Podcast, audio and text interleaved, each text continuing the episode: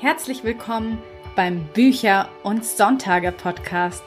Das sind zwei Dinge, die ohne jeden Zweifel zusammengehören. Ich bin Julia Zieschank, Autorin von Jugend- und Liebesromanen. Mehr über mich und meine Bücher sowie spannende Extras findest du auf meiner Website unter juliazieschank.de. Und jetzt wünsche ich dir ganz viel Spaß mit der heutigen Episode.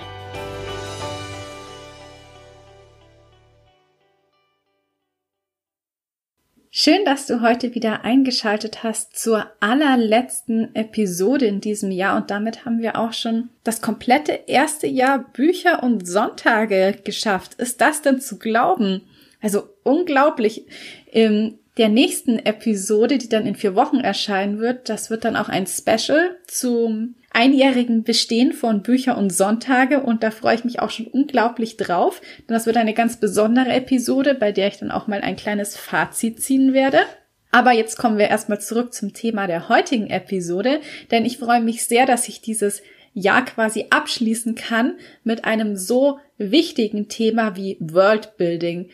Denn spannende Fantasy-Welten zu erschaffen ist ja quasi das A und O und da gibt es nämlich durchaus einige Fallstricke, denn es ist gar nicht so einfach, wie man vielleicht meinen sollte, eine komplette Welt zu erschaffen, die unglaublich komplex ist in ihren Details, wobei man sich dann aber auch als Autor in den Beschreibungen und in den Details nicht verlieren darf, denn nichts ist langweiliger als seitenweise Beschreibungen. Das hemmt das Pacing der Geschichte so unglaublich stark.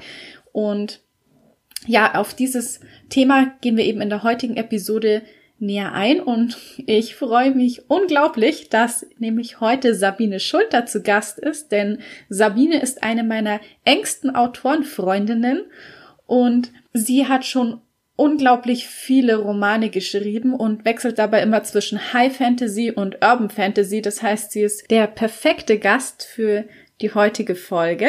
Und ich habe dabei auch noch ein paar echt spannende Sachen gelernt. Unter anderem werde ich mir jetzt nach diesem Gespräch Dokus immer mit ganz anderen Augen ansehen. Und bevor wir jetzt gleich in das Interview einsteigen, noch kurz zum Sponsor der heutigen Episode. Das ist nämlich Bookbeat und mit Bookbeat erhältst du eine Hörbuch-Flatrate, die dir eine Auswahl aus mehr als 50.000 Titeln ermöglicht. Alle Hörbücher kannst du sowohl streamen als auch ganz bequem offline hören und gerade letzteres ist für mich super praktisch, weil ich Hörbücher ganz viel unterwegs konsumiere. Ich muss ja ehrlich sagen, dass mir im Alltag leider oft die Zeit fehlt, um mich hinzusetzen und ein Buch zu lesen. Deshalb ist es für mich so praktisch, dass ich auf diese Weise eben auch die Möglichkeit habe, Geschichten in Form von Hörbüchern nebenbei zu konsumieren. Zum Beispiel, wenn ich Essen koche oder die Wohnung aufräume. Ich schaffe auf diese Weise wirklich jeden Tag locker eine Stunde Hörbuch zu hören. Mit Bookbeat kannst du eben gegen eine monatliche Gebühr so viele Hörbücher pro Monat hören, wie du willst und quasi als kleines Weihnachtsgeschenk kannst du mit dem Code Sonntage Bookbeat einen ganzen Monat lang gratis testen. Den Link zum Gratismonat findest du auch nochmal in den Show Notes zur heutigen Episode. Und damit würde ich sagen, steigen wir jetzt direkt in das Thema Worldbuilding ein und ich wünsche dir ganz viel Spaß beim Anhören und hoffe, du wirst noch ganz viel Neues heute lernen zum Thema Weltenbau. Hi Sabine, ich freue mich riesig, dich heute hier bei mir am Podcast begrüßen zu dürfen. Hi Julia, es ist auch echt super schön, mit dabei zu sein. Und dann auch noch mit so einem spannenden Thema heute. Es geht ja ums Worldbuilding, wie man Fantasy-Welten erschafft. Und da würde ich auch gleich mal ganz allgemein anfangen, wie das denn bei dir so ist. Was hast du denn zuerst im Kopf? Handlung und ähm, die Charaktere, ist das bei dir, dass es so eins in eins geht oder ist zuerst die Handlung da oder zuerst die Charaktere? Ähm, tatsächlich ist ähm, eigentlich die beiden Sachen als erstes da. Also natürlich die Charaktere sind das, was einem sofort eigentlich in den Kopf kommt. Und ähm, aber also vielleicht muss ich da am Anfang sagen, dass ähm, mir eine Idee kommt und die in meinem Kopf so lange herumwirbelt, bis ich sowohl die Charaktere als auch die Handlung komplett fix habe. Und mhm. da drumherum baue ich dann quasi die gesamte Welt auf. Und ähm, das ist so ein Prozess. Also ich mache da tatsächlich noch gar nichts schriftlich. Das passiert alles bei mir im Kopf. Und deswegen, sobald ich mich dann quasi an dieses Projekt setze, ist eigentlich schon alles da. Mhm. Also ist es dann schon so quasi, dass das eine auch ein bisschen immer das andere bedingt, oder? Auf jeden Fall. Und das eine geht ohne das andere eigentlich gar nicht. Mhm. Aber spannend, das heißt, du hattest quasi noch nie, dass zuerst die komplette Welt schon da war und du dir dann überlegt hast, was könnte ich jetzt mit dieser Welt anfangen, was könnte ich aus der machen? Nein, überhaupt nicht. Also bei mir kommen eigentlich immer die Charaktere und die Handlung und danach erst die Welt. Mhm. Ja, das ist bei jedem auch immer ein bisschen anders, aber schon mal sehr interessant zu wissen. Ähm, ja, ich finde ja beim Weltenbau, was es so ein bisschen ja schwierig einfach macht, ist, dass ja auch so umfangreiche Beschreibungen der Landschaft und wie die gesellschaftliche Struktur aufgebaut sind, ja so ein ähm, wenig das Pacing im Roman ausbremsen, also quasi die Geschwindigkeit, mit der die Handlung voranschreitet. Und dadurch nimmt man ja auch dem Roman dann eben die Spannung, wenn man gleich am Anfang seitenlange Beschreibungen macht. Ja, deswegen, wie machst denn du das? Wie flechtest du denn so die Beschreibungen geschickt ein, sage ich mal, ohne die Leser damit zu erschlagen? Also am Anfang eines Romans ähm, lässt es sich nun mal einfach nicht vermeiden, dass man die Umgebung einfach beschreiben muss. Natürlich geht, äh, geht es auch so, dass man einen sehr, sehr flotten Einstieg machen kann, wo halt gerade etwas passiert. Aber das ist meistens nur so ein Kapitel. Und dann muss man halt trotzdem auf die Welt, in der der Roman spielt, ähm, eingehen. Und ähm, damit das nicht komplett alles ausbremst, ist es sehr, sehr wichtig, dass man sich selbst sagt, was ist denn am Anfang überhaupt wichtig? Man muss sich nicht in Details verlieren, sondern man muss sich selbst sagen, was möchte man jetzt, dass der Leser als allererstes erfährt? Das heißt nicht unbedingt, wie schaut jetzt gerade der Raum aus, wo sich der Protagonist befindet, sondern ähm, man muss das Größere sehen. Zum Beispiel nicht, wie sieht der Raum aus, sondern wo befindet sich der Raum. Zum Beispiel ähm, bei meiner Greifenreiterin steigt man ja auch ähm, in der Heimat von der von meiner Greifenreiterin, der, der Protagonistin Rainer, ein. Und sie lebt auf der, ähm, in, in Höhlen auf dem höchsten Gipfel der Berge ihres Landes. Und ähm, da geht es nicht darum, ähm, zu erklären, wie sieht denn ihr Bett aus, aus dem sie gerade aufsteht, sondern ich beschreibe dann als allererstes, wie sie ans Fenster tritt, nach draußen schaut und auf ein Wolkenmeer hinausschaut, wodurch der Leser sofort weiß, aha, sie ist so weit oben, dass sie nicht von unten auf die ähm, hochgucken muss zu den Wolken, sondern dass sie drauf hinabschaut. Und das ist halt dieses große Ganze. Dann weiß der, weiß der Leser sofort, okay, wir sind sehr hoch, ähm, die Wände bestehen aus Stein, wir sind in einem Berg. Das ist dann sofort klar. Und ähm, die ganzen Details, die einem vielleicht wichtig erscheinen als Autor, die haben alle auch noch später Zeit. Und ähm, daher ist es wichtig, erstmal das Große zu sehen, dann wieder etwas passieren zu lassen, damit es nicht langweilig wird. Und dann halt wieder zurück zu den Details zu kommen. Das heißt, man macht immer so, so eine kleine Stücklung aus diesen vielen Informationen. Und dann wird es auch nicht langweilig. Mhm. Ja, das, da würde ich dir auf jeden Fall auch zu 100 Prozent zustimmen. Also ich finde auch, der Leser muss ja am Anfang nicht alles sofort wissen und es ist ja sowieso auch viel spannender, wenn man Informationen erst so nach und nach so ein bisschen einfließen lässt und ja, wenn man generell auch die, sage ich mal, die Welt und die Regeln zusammen mit dem Protagonisten eben entdeckt, da hat man ja dann auch das ganze Buch über quasi Zeit dafür, um das zu tun. Mhm. Und ja, wie ist denn das bei dir so, gerade beim Worldbuilding? Man weiß ja als Autor auch viel, viel mehr, als der Leser letztendlich erfährt. Also in seinem Kopf hat man ja noch viel, viel mehr Details als das, was man eben im Roman aufschreibt. Ähm, planst du denn, bevor du mit dem Schreiben anfängst, eigentlich deine Welten so im Detail und wie gehst du denn dabei vor? Also hast du irgendwie ein System oder entwirfst du Landkarten? Also ähm, bei mir ist es tatsächlich so, bevor ich auch nur ein Wort schreibe, wird die komplette Welt ausgearbeitet. Das ähm, ist, nicht, ist nicht nur das Worldbuilding, sondern das sind auch die Charaktere, die Handlungen.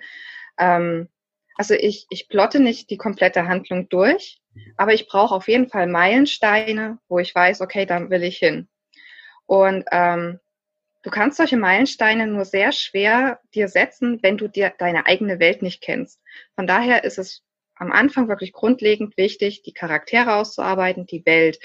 Ähm, und dabei muss man sich verschiedene Fragen stellen. Und zwar, ähm, in welcher Zeit möchte ich den schreiben? Also, wird es wirklich High Fantasy, wo es, wo es völlig egal ist, quasi in welcher Zeit es ist, aber spielt es in einer Welt, die wir zum Beispiel als Mittelalter bezeichnen würden oder so etwas? Oder ist es eine Zukunftsperspektive oder ähm, schreiben wir auch im Hier und Jetzt, wie, wie ähm, in einer Stadt, die wir alle kennen, wie New York, wird ja sehr gerne genommen. Ähm, dann muss man sich auch die Frage stellen, was für ein Glaube herrscht in dieser Welt? Gibt es Götter? Gibt es keine? Äh, wenn es welche gibt, sind die bekannt, also wandeln die unter den Menschen zum Beispiel oder sind die ähm, Statuen, die man überall sieht?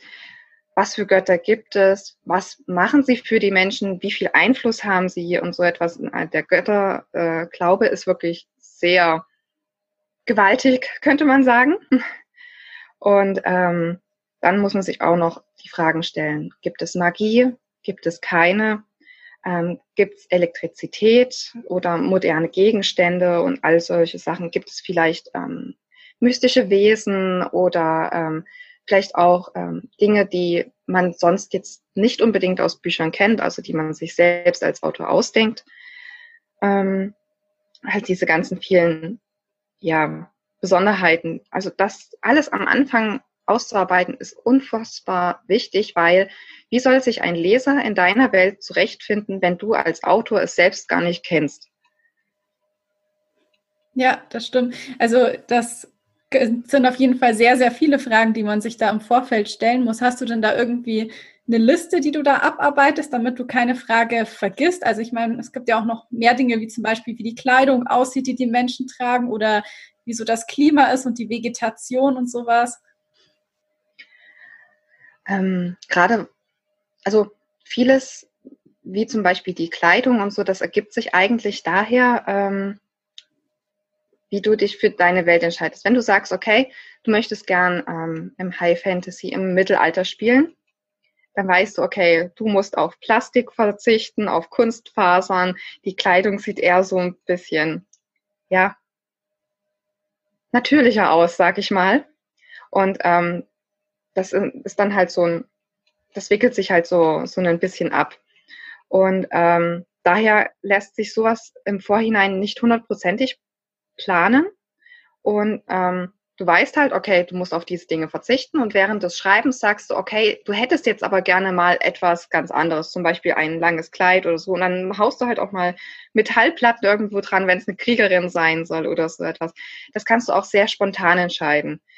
Ähm, wenn du deine Charaktere aber eine, eine feste Struktur gibst und die immer die gleichen Sachen anhaben, natürlich planst du das dann auch im Vorhinein. Ähm, aber ich würde das jetzt auch nicht hundertprozentig fix machen, sondern da auch mal spontan sein innerhalb der, der Geschichte. Ähm, ich habe keine Liste, wo, wo ich nachgehe, was, ähm, was ich jetzt noch planen muss und was ich nicht vergesse, weil wenn ich etwas vergesse, kann ich es immer noch im, äh, während des Schreibens mit hinzufügen. Wichtig ist nur, dass wenn ich es hinzugefügt habe, es mir dann auch irgendwo notiere, damit ich das dann nicht wieder vergesse. Ja, das stimmt. Ich habe da auch immer sehr umfangreiche Notizen, wo ich mir mhm. spontan was einfällt, wo ich dann schreibe, das habe ich auf gar keinen Fall vergessen. Das ist so mein kleines ja. kreatives Chaos. Mhm. Ich glaube, das hat jeder Schreibende. Also ich kenne auch Autoren, die plotten wirklich alles von A bis Z, jede einzelne Szene, wie da alles herum ausschauen soll oder so. Ähm, aber die meisten sind da doch ein bisschen chaotischer. Ja, also ich definitiv, ich tue mich immer mit Planen wahnsinnig schwer. Also das ist auch echt kein Geheimnis, dass ich auch jemand bin, der die Welt auch ähm, sehr mit den Protagonisten eigentlich entdeckt, sage ich mal, und dem auch beim Schreiben eigentlich die meisten Ideen dann kommen. Mhm. Ja, ähm, aber was ich vorhin noch wissen wollte wegen einer Landkarte, also ist es so, dass du dir dann zum Beispiel wie bei deiner Greifenreiterin, wenn du sagst, sie hatte als erste Szene, dass sie von so einem Berg runterblickt, hast du dann dir da so eine Landkarte entworfen, damit du genau weißt, wie der, ja, wie einfach die Welt aufgebaut ist, welche Flüsse es gibt, wo die sich befinden? Also in den meisten Fällen schon. Also eine Landkarte hilft auch dem Autor bei der Orientierung, damit er sich selbst nicht verliert. Das, das auf jeden Fall. Ähm, beim High Fantasy würde es sich natürlich anbieten, dass man sich eine Landkarte ausdenkt.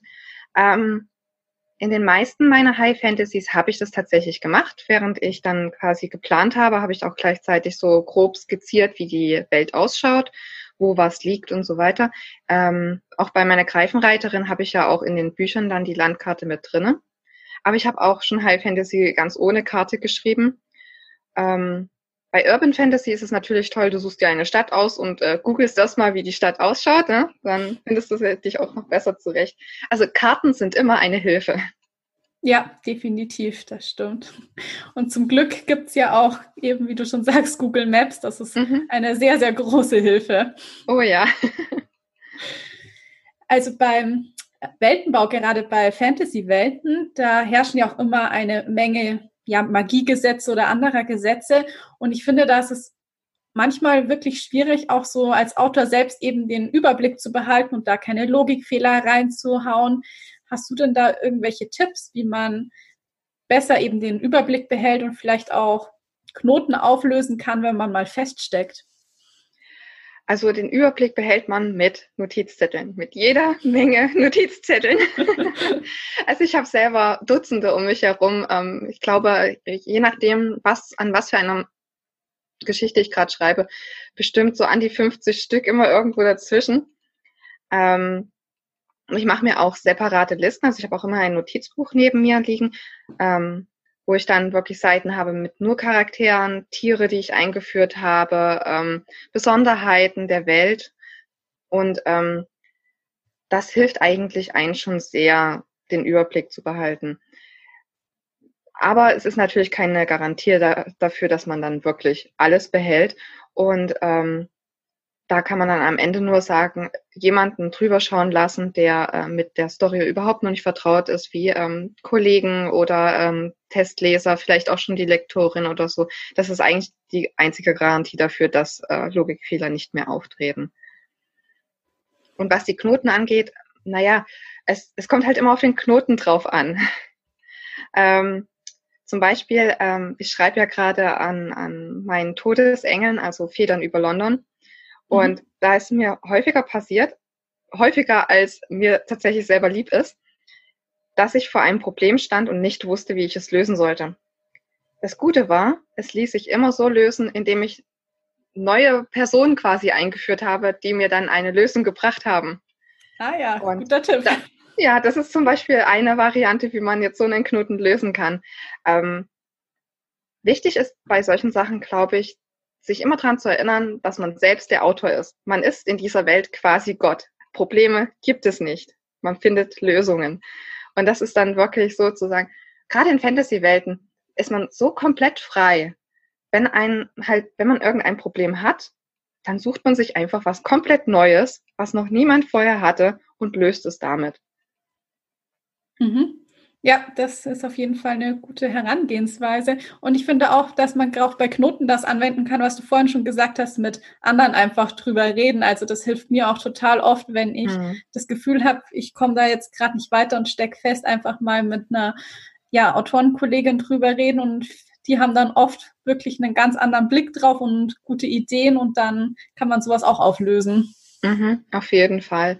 Den Blickwinkel mal zu ändern, das hilft sehr, sehr viel. Ja, das finde ich auch. Da darf man auf keinen Fall zu eingefahren sein. Mhm.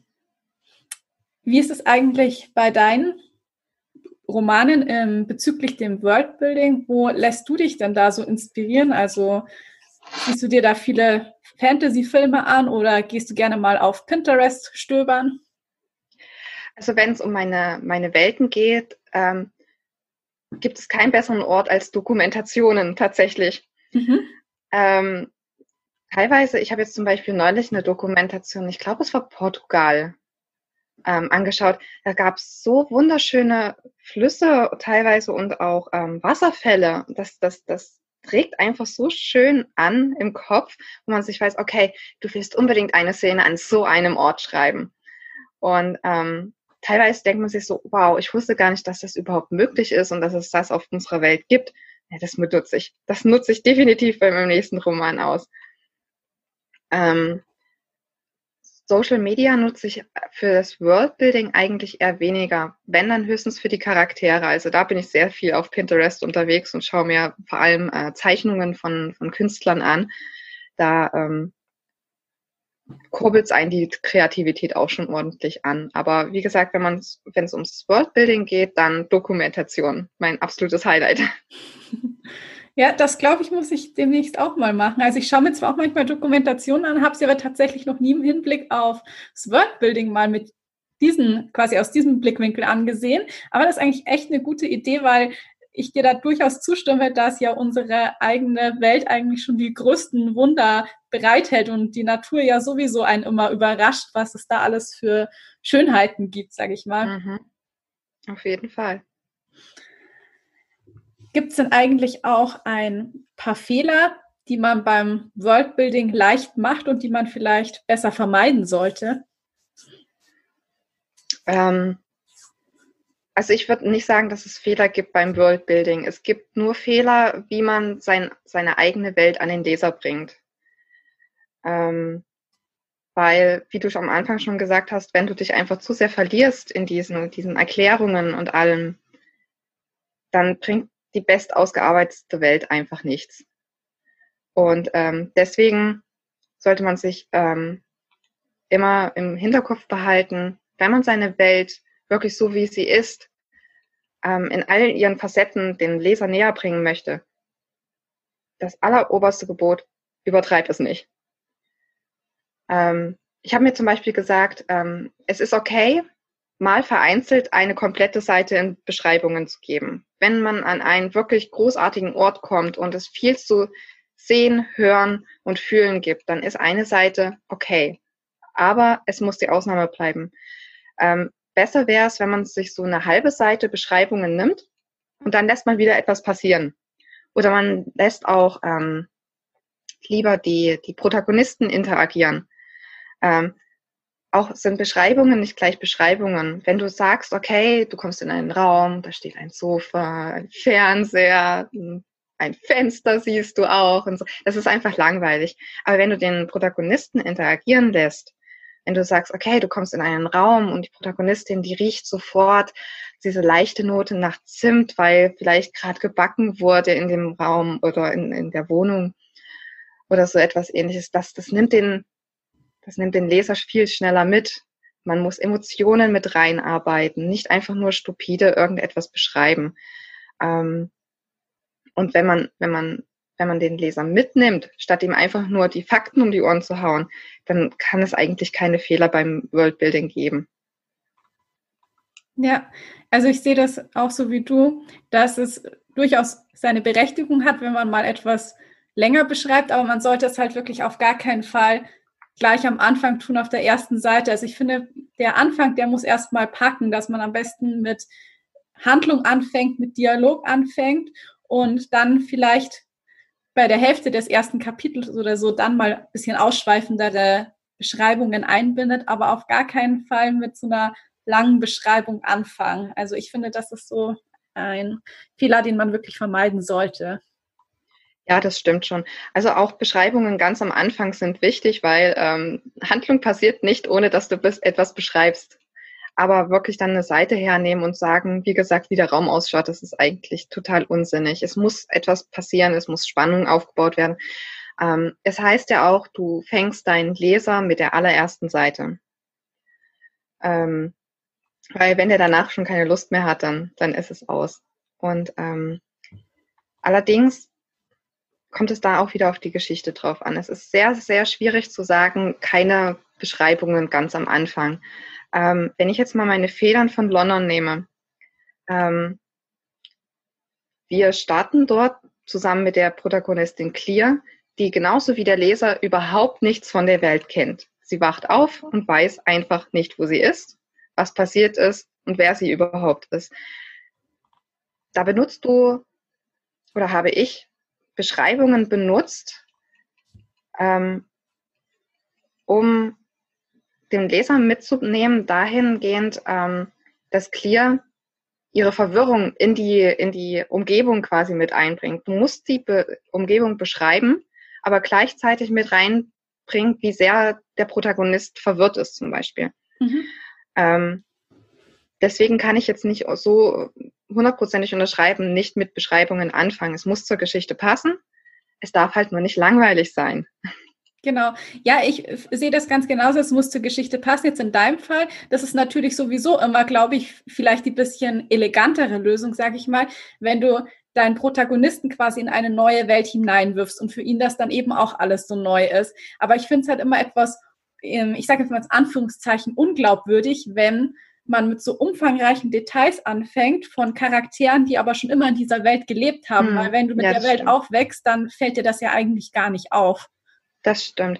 Da ist es aber zum Beispiel sehr geschickt, wenn du ähm, die Umgebung in die Handlung deiner Protagonistin mit einführst. Ähm, zum Beispiel, ich ziehe mal wieder Raina und ihre Heimat äh, heran.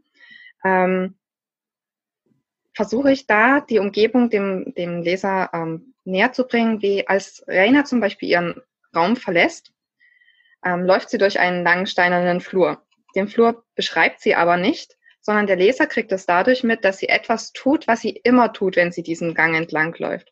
Zum Beispiel ähm, läuft sie entlang und legt dabei ihre Fingerspitzen an die steinerne Wand und lässt sie so drüber fahren, einfach weil sie das Gefühl des Steins unter den Fingern sehr mag. Und dadurch bringst du dem Leser spielerisch und mit Interaktion halt die Umgebung bei. Mhm. Ja, das finde ich auch einen sehr guten Tipp. Vor allen Dingen, dass man eben auch durch andere Sinne, wie in deinem Fall jetzt mit Fühlen.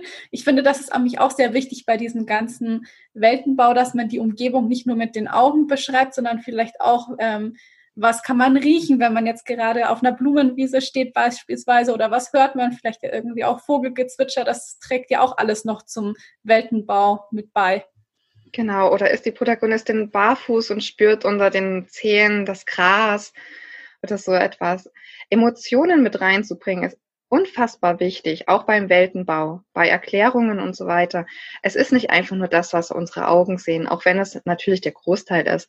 Aber man muss den gesamten Körper mit reinbringen, auf jeden Fall. Ja, das sehe ich ganz genauso. Hast du denn noch ein paar weitere Tipps vielleicht, wie man spannende Welten entwerfen kann? Was ich mir selber immer stelle, ähm, also welche Fragen ich mir am Anfang immer selber stelle, ist, wenn ich eine Welt entwickle, was möchte nicht nur der Leser, sondern was möchte auch ich als Leser sehr gerne? Das ähm, ist, ist finde ich, eine Frage, die stellen sich Autoren sehr, sehr selten. Ähm, weil wir möchten ja schließlich die Leute heranholen, die sowas gerne lesen, nicht die sowas gerne entwickeln. Und deswegen ist diese Frage, was möchte ich denn gerne als Leser lesen? Sehr, sehr rudimentär. Ähm, wichtig ist auch beim Worldbuilding nie zu abstrakt zu denken. Ähm, klar ist es total ähm, interessant und spannend, eine Welt zu, äh, entstehen zu lassen, die ähm, aus Dingen besteht, die man so im normalen Leben nicht kennt. Aber der Leser braucht etwas Bekanntes. Ähm, das heißt, wenn du ihn etwas reinwirfst, womit er überhaupt nichts anfangen kann, ist er sehr schnell einfach nur raus. Mhm. Einfach weil, es, weil er sich nicht vorstellen kann, weil er nichts hat, was er greifen kann, was sein Verstand so richtig versteht. Deswegen ist es auch absolut in Ordnung, ab und an mal zum Beispiel Klischees zu bedienen. Einfach weil der Leser kennt es jeder kennt Klischees und ja. von daher ist es etwas, was beruhigt, was einen abholt, was einen mitnimmt. Genau, so ein bisschen auch die Erwartungen erfüllt. Mhm, genau. Ähm, was vielleicht auch noch interessanter für fürs Worldbuilding ist, wie kann ich Bekanntes umwandeln? Wie kann ich Bekanntes spannender machen? Ähm, keine Ahnung, indem man zum Beispiel ein, ein, ein neues Tier findet, das sehr stark irgendetwas ähnelt. Keine Ahnung, vielleicht ähm, ein Reh mit Flügeln oder so etwas. Das ist etwas, was sich der Leser vorstellen kann. Ja. Und das, ähm, das macht die, die Welt greifbarer auch. Wow, ja, das waren auf jeden Fall ein paar richtig tolle Tipps und ich glaube, da hat man jetzt einiges, was man sich da mal durch den Kopf gehen lassen kann, um das vielleicht auf den nächsten Roman anzuwenden. Und jetzt hast du ja auch schon ein bisschen was über deine Todesengel und über Clear erzählt. Und im Anschluss gibt es ja dann auch noch eine Hörprobe aus Federn über London. Dann können wir uns gleich mal ein bisschen von deinem Worldbuilding überzeugen. ähm, magst du uns mal erzählen, worum es in dem Roman geht? Ähm, ja, äh, sehr gerne. Und zwar ähm, geht es, wie gesagt, um Clear. Sie äh, wacht ganz am Anfang des Buches in einer ähm, Art Badewanne auf, die mit blauem Wasser gefüllt ist. Ähm, als sie sie dort in diesem Raum aufwacht, weiß sie nicht mehr, wer sie ist und was zuvor passiert ist. Und sie erkennt auch ihren eigenen Körper nicht mehr. Sie ist quasi komplett neu. Ähm, dadurch gerät sie natürlich in Panik, würden wir, glaube ich, alle tun, und ähm, flieht erstmal. Dabei stellt sie aber fest, dass ähm, die Leute, denen sie begegnet, allesamt Flügel tragen hinten auf dem Rücken mhm. und ähm, die alle weiß sind. Und dabei bemerkt sie, dass sie ebenfalls Flügel hat, die jedoch schwarz sind. Und es stellt sich heraus, dass sie gestorben ist und als Todesengel in London wieder ähm, erweckt wurde, um einer neuen Bestimmung nachzugehen. Sie sollen nämlich die äh, Seelen von Verstorbenen einsammeln, um sie dem Lebensfluss zurückzugeben, damit die wieder in ein neues Leben quasi einkehren können und nochmal eine Chance haben auf ein weiteres Leben. Und ähm, dass das alles neu für sie ist, ist nicht das ähm, Schlimmste fast schon. Sie findet die Welt nämlich sehr, sehr spannend. Ähm, das Schlimme ist, dass London im Aufruhr ist. Nicht nur die Engel, sondern auch die gesamte Unterwelt, die unterhalb von London liegt und die gesamten Übersinnlichen, die, ähm, ohne dass wir Menschen das mitbekommen, unter den ja, Menschen leben. Und äh, das dunkle Nichts, das ist ein eine Art Monster, ein Jäger aus der Unterwelt, ähm, hat sich gerade den Zeitpunkt von Clears Erwachen ausgesucht, um London quasi ins Chaos zu stürzen. Und gerade die Todesengel werden besonders von ihm attackiert. Und jetzt heißt es halt mit Clear zusammen nicht nur die Welt kennenlernen, sondern auch London retten. Wow, ja, also das klingt sehr, sehr spannend. Ich freue mich da auch schon total drauf, mal in den Roman von dir abzutauchen, weil das Buch liegt ja bei mir auch schon zu Hause rum.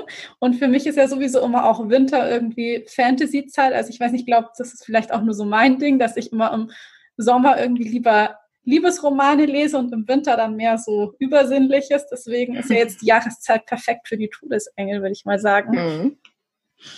Das sehe ich auch so. Wenn man jetzt gerne noch weiterhin auf dem Laufenden bei dir bleiben möchte, wo findet man dich denn überall im Internet und auf Social Media? Ähm, am aktivsten bin ich auf jeden Fall auf Facebook und Instagram und natürlich ähm, kann man alle Informationen bei mir auch auf der Homepage nachlesen. Alles klar. Ich packe dann die Links auch wie immer in die Show Notes und dann darf ja jetzt zum Schluss auf gar keinen Fall die Abschlussfrage fehlen, die ich allen meinen Gästen stelle. Und zwar, wie sieht denn für dich ein perfekter Sonntag aus? ähm, auf jeden Fall ausschlafen und nichts tun müssen. Das ist eigentlich wirklich mein Nonplusultra. Das klingt auf jeden Fall sehr entspannend und mal nichts tun müssen, das haben wir eh viel zu wenig auf dem Plan. Mhm. Ja, definitiv. Gerade wir Autoren, wir sind doch eigentlich immer am Arbeiten. Das ist wahr, ja. Auch oft unfreiwillig, weil man ja eigentlich schon äh, Urlaub hat und dann fällt einem trotzdem noch so eine gute Idee ein. Mhm, der Kopf hat eigentlich nie Urlaub. Ja, so ist es. Ja, dann danke Sabine, dass du heute hier im Podcast warst und mit uns ein bisschen dein Wissen über Worldbuilding geteilt hast. Sehr, sehr gerne und auch immer wieder gern. Und nun folgt eine kleine Hörprobe aus Federn über London von Sabine Schulter. Langsam glitt mein Blick über seine schwarzen Schwingen. Im Nachhinein fiel mir auf, dass alle Engel, die ich im Flur gesehen hatte, weiße besaßen, und auch Lance hatte gemeint, dass Is und ich uns mehr ähneln würden. Es gab also Unterschiede zwischen den Engeln.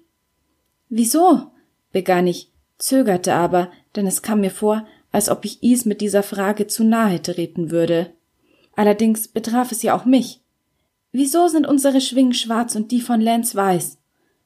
Damit wollte ich scheinbar das Richtige wissen, denn Is antwortete dieses Mal. Das liegt daran, dass uns bereits bei unserer Wiedererweckung ein bestimmter Sinn zugesprochen wird, eine übergeordnete Aufgabe. Es gibt viele Dinge, die zu deinem täglichen Leben gehören werden. Aber es gibt eine Sache, die quasi deine Bestimmung ist. Der Grund, wieso du erweckt wurdest. Und das sieht man an der Farbe unserer Schwingen. Lance gehört zu der größten Gruppe unter uns. Er ist ein Schutzengel. Die Menschen vor allem von übernatürlichen Dingen festzuhalten und vor Schaden zu bewahren, ist seine Bestimmung. Wir, also du und ich, haben dagegen eine andere.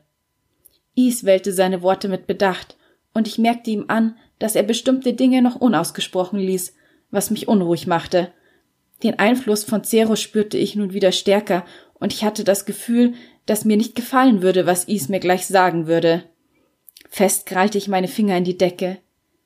Was ist unsere Bestimmung? Is hatte bisher nur wenige Regungen in seinem Gesicht zugelassen, aber jetzt schien er sich noch mehr zu verschließen und blickte über die Schulter hinaus in den hellen Tag. Wir schützen die Menschen auf andere Art, denn wir Engel mit den schwarzen Flügeln sind dafür da, ihre Seelen einzusammeln und in den Lebensstrom zu geben. Er sah wieder zu mir. Wir sind Todesengel, Clear. Fassungslos starrte ich ihn an, und Cerus brannte sich regelrecht in meinen Rücken, als die Panik wieder nach meinem Herzen greifen wollte. Was? brachte ich hervor. Soll das heißen, dass wir Menschen töten? Nein, sagte Is zu meiner Erleichterung. Wir bringen niemanden um, sondern müssen anwesend sein, wenn die Menschen ihren letzten Atemzug tun. In dem Moment löst sich die Seele vom Körper und wir sammeln sie ein, damit sie zu einem späteren Zeitpunkt in ein neues Leben einziehen kann. Ich schloss kurz die Augen, um das Gehörte zu verarbeiten. Das heißt, wir helfen bei einer Reinkarnation? So in etwa ja. Vollkommen neue Seelen sind selten und ein Großteil der Menschen besitzt eine, die bereits in einem anderen Körper ein Leben verbracht hat. Is schien die folgenden Worte ungern auszusprechen. Wenn man es schön umschreiben möchte, sind wir dazu da, dass Seelen eine weitere Chance bekommen. Das klingt nobel, bemerkte ich überrascht. Is nickte nach einem Moment des Zögerns. Es ist eine sehr wichtige Aufgabe, da ohne uns die Menschen in wenigen Jahren aussterben würden, weil freie Seelen fehlen. Aber das alles hat auch Schattenseiten, denn wir sind nicht die einzigen, die Anspruch auf die Seelen haben. Nun, da mich Is beruhigt hatte, kehrte die Neugier zurück, trotzdem zögerte ich, die weiterführende Frage zu stellen. Zu viele Informationen wirbelten in meinem Kopf umher, und ich schloss die Augen, um sie einen Moment zu verarbeiten. Ich lauschte auf die Geräusche um mich herum, ließ mich von dem Rauschen, das die Autos vor meinem Fenster verursachten, beruhigen und hörte die Schritte auf dem Gang vor meinem Zimmer und nahm das leise Rascheln wahr, das von meinen Schwingen kam, als ich sie schüttelte. Ja, meine Schwingen. Zu gern würde ich all das Gehörte als Tagtraum abtun, Is als Spinner abstempeln, aber die spürbare Anwesenheit der schwarzen Federn machte diese Idee zunichte. Ich musste der Tatsache in die Augen sehen, dass ich als Engel wiedergeboren worden war, Mehrere Sekunden ließ ich mir Zeit, das zu akzeptieren, und sah dann zu Is auf, der mich nachdenklich beobachtete. Wer hat noch Anspruch auf die Seelen? Zu meiner Verwunderung zeigte sich ein hauchfeines, zufriedenes Lächeln auf seinen Lippen, doch ehe der ruhige Todesengel weitersprechen konnte, wurde die Tür so schwungvoll aufgerissen, dass sie schwer gegen die Wand dahinter knallte. Erschrocken fuhr ich herum. Wie es weitergeht mit Clear und den Todesengeln, das erfährst du in Federn über London von Sabine Schulter. Und das war nun also das Ende der letzten Episode in diesem Jahr. 23 Folgen gab es von Bücher und Sonntage und ich kann immer noch kaum glauben, wie schnell dieses eine Jahr verflogen ist. Und ich bin dir sehr dankbar, dass du mich auf dieser Reise begleitet hast, dass du dir die Folgen anhörst und ich bin einfach auch schon sehr gespannt, was das neue Jahr bringen wird. Wir hören uns dann im Januar wieder und falls du mir noch eine kleine Freude zum Jahresabschluss machen möchtest, dann würde ich mich sehr über eine Bewertung auf iTunes freuen. Außerdem freue ich mich immer sehr über Feedback zum Podcast. Das kannst du mir gerne über Instagram unter Julia Zieschank zukommen lassen. Da freue ich mich wirklich sehr über Anregungen, Lob und Kritik, weil ich möchte ja auch mich verbessern und die Folgen und den Podcast so interessant wie möglich für dich gestalten. Ja, und wie sagt man so schön? It's a wrap! Ein Jahr Bücher und Sonntage liegen hinter uns und ich wünsche dir jetzt eine wunderschöne Weihnachtszeit und einen guten Rutsch ins neue Jahr. Wir hören uns 2021 wieder. Und damit bleibt mir nur noch zu sagen, ich hoffe, du schaltest wieder ein, wenn es Zeit ist für Bücher und Sonntage. Bis zum nächsten Mal.